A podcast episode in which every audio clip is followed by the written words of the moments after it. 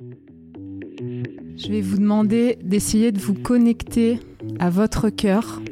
Le Massif central, c'est une multitude de micro-territoires qui en font des identités très fortes. On peut facilement s'émouvoir de la perte d'un dialecte au fin fond de l'Amazonie, alors que c'est la même question qui se pose ici. Euh, si on perd la langue, on perd euh, la créativité et l'imaginaire qui va avec. Depuis que des humains ont habité nos régions, les hommes et les femmes ont donné des noms aux lieux. Et je ne peux pas m'empêcher, quand je, je, vois une forêt, d'aller balader dedans. Il faut que je la sente. Dans le paganisme ancien, euh, la forêt, elle était vraiment le, le refuge de tous les rituels une grosse évolution depuis maintenant 25 ans que je suis là, c'est que ces parcours sont de moins en moins utilisés. Hein. Tout est toujours trop dans l'extrême et, et, finalement, ben, on ne sait pas encore collectivement quels sont les modes d'action qu'on peut avoir. Le changement climatique, c'est une problématique très très sérieuse et très très grave, mais elle ne doit pas masquer toutes les autres problématiques environnementales.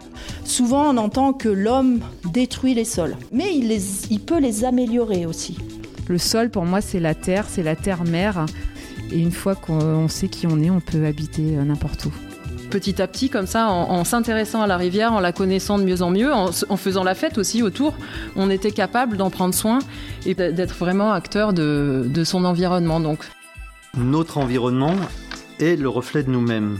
Il reflète ce qu'on est en fait. Le monde tournera vers toi le visage que tu tournes vers lui.